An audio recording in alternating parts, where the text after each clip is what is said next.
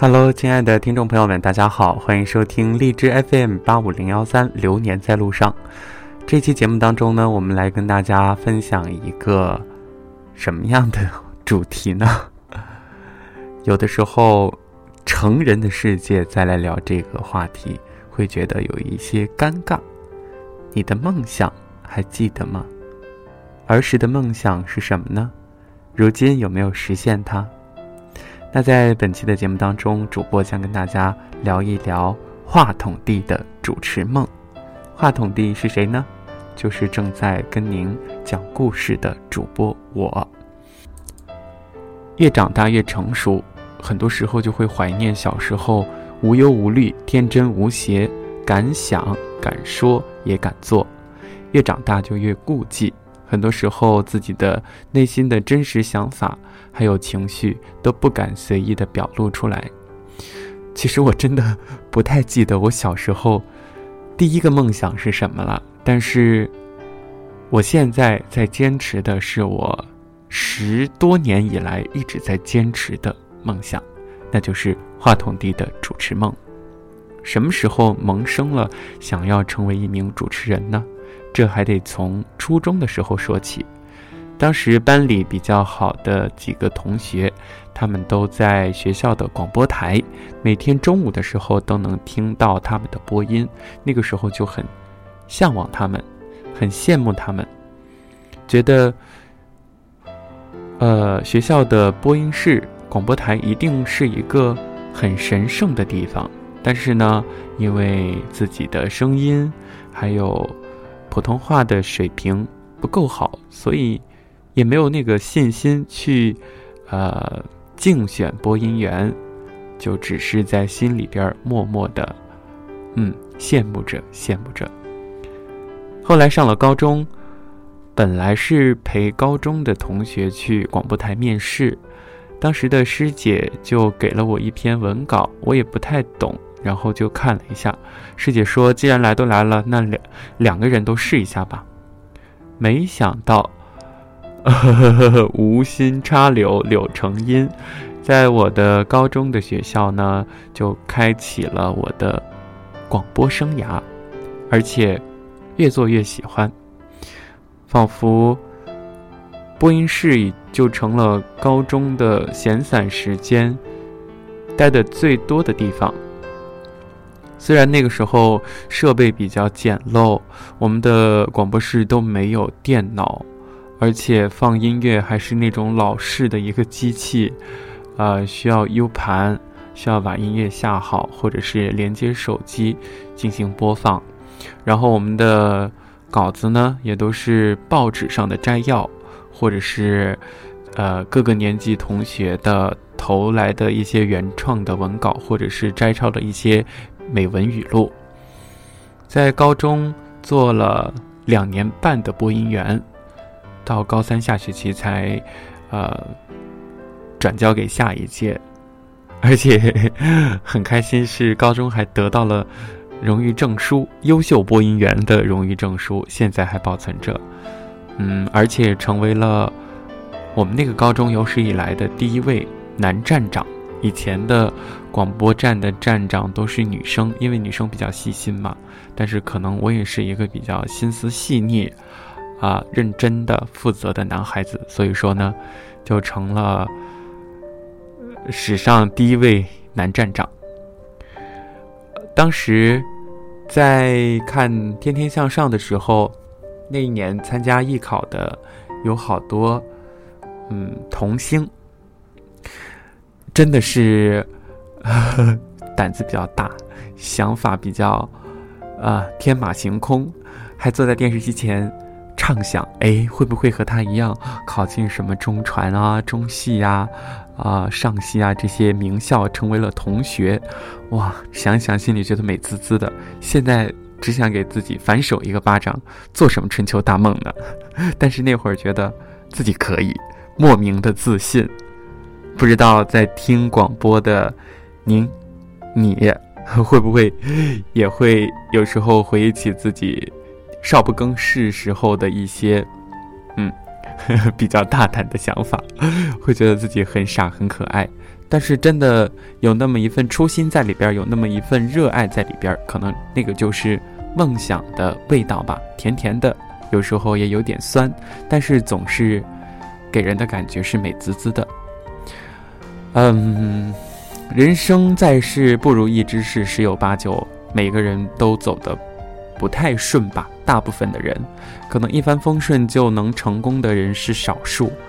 我们不去否定，但是大部分的人都是像你我一样普通的、平凡的，但是在努力奋斗的人。嗯，虽然大学没能够去学自己心爱的播音主持专业，但是呢，我好像颠倒了主次。大学里边永远没有把学习放在第一位，反倒是对各种娱乐活动比较上心。我们的大学的名字很长，呃，是一所比较比较好的一流的大学吧。嗯，说起来还有点小小的骄傲呢。但是我们娱乐圈的人（ 引号啊），娱乐圈文艺的人都喜欢叫它“唱歌跳舞大学”。嗯，因为我们学校真的学生的娱乐活动很多，不夸张的说，可以同一天同一个时间段同时进行五到六场的不同的活动，有啊晚会的或者学术的。或者比赛的，那在这些呃活动当中呢，都需要学生主持人，所以我们学校为了能够便于各种活动的开展，也方便同学们的丰富业余生活，所以成立了一个组织，叫做大学生艺术团主持人工作室。那这个呃组织里边都是喜欢播音主持的，想要到台上展示自己的啊。练好自己声音的这些志同道合的小伙伴儿，我觉得我是一个幸运的人吧，但也是一个比较苦情的人，有些悲哀。当别人大一大二能够做到的事情，我可能需要大三才能做到。这条路一点都不好走，因为主持人他不仅仅是需要你的声音很好，普通话标准，也需要你的形象、气质各个方面的一个综合的实力。嗯，我记得我在大学里边的第一次登台，那真的是记忆犹新啊！没有开场，也没有结束，因为当时只有一个话筒。然后呢，女主持先开场，我是中间插进去的，然后我在倒数第二个节目结束，就是这样一次神奇的主持。嗯。在大学本科的时候呢，有很多优秀的同学，而且最优秀的男生女生，我们都戏称他们是一哥一姐。虽然是开玩笑，但是不得不否定他们的专业水平和实力，就是不管怎么样的活动都能够 hold 得住，都能够控住场，所以对他们就是一种仰视，一种羡慕，会想什么时候我也能像他们一样呀，去主持学校大型的活动，站在舞台的中央。让大家都看到我，嗯，有这样想过，像个傻孩子。我记得，嗯，当时我发了一一条朋友圈因为是作为工作人员，我的名字，我的微信名字就叫话筒弟，而且当时分配的工作的组别，学校文艺部的道具组，我就选择了递送话筒，给主持人递送话筒。我当时。呃，发的一个动态就是，总有一天我也会像他们一样站在舞台中央侃侃而谈。那为了这一个梦想，可以说拼命的练习学习，最后呢，算如愿以偿了吧。然后成为了我们这个本科时候的大学生主持人工作室的副市长。嗯，一个不小的官儿。但是远没有之前的优秀的师哥师姐和后来居上的优秀的师弟师妹那么优秀，但是这成为了我本科最美好的回忆。比如说去啊主持学校的教职工晚会、足尖上的青春舞蹈大赛、山阴竹韵校园民歌大赛等等，真的有一有一些感受是需要。你真正的去经历过，你才明白其中的滋味。比如说，我们经常会说，其实，在台下和在台上的感受是完全不一样的。在台下可以很放松，但是在台上一定是高度的集中精力的，会有些许的紧张，会很兴奋。嗯，而且每一次主持完都会有反思，哪个地方还可以做得更好。我记得后来看，呃，相关的播音主持的书中有一句话是张颂老师说的。要把每一次都做成无以复制，但是又略带遗憾，别人无法加持的精品。为什么会留有遗憾呢？因为是为了让你下次做得更好。因为人总是对自己有要求，总会觉得哪些地方还能够做得更好。嗯。那于此期间呢，也就开始了和荔枝的结缘。我记得我是二零一四年开始在荔枝 APP 上录自己的节目。刚开始的时候就是自说自话，啊，想要练习，把它作为一个练习的平台。从刚开始的几个粉丝，然后到粉丝突破一百。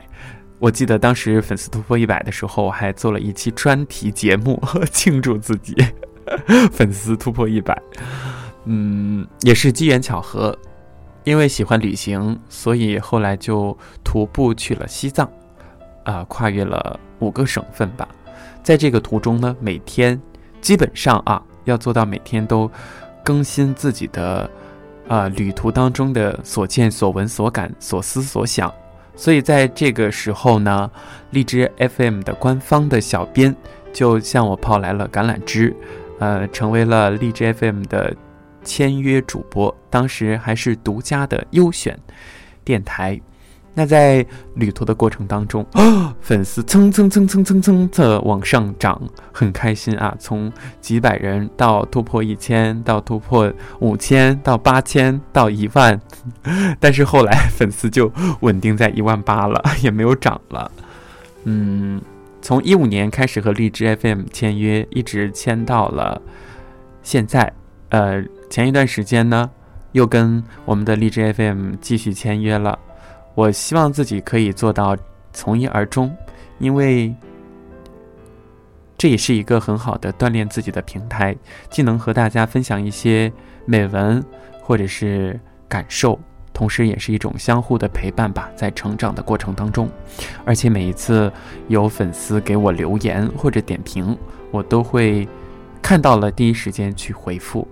我觉得是一种很好的激励，也是一种很好的共同的成长吧。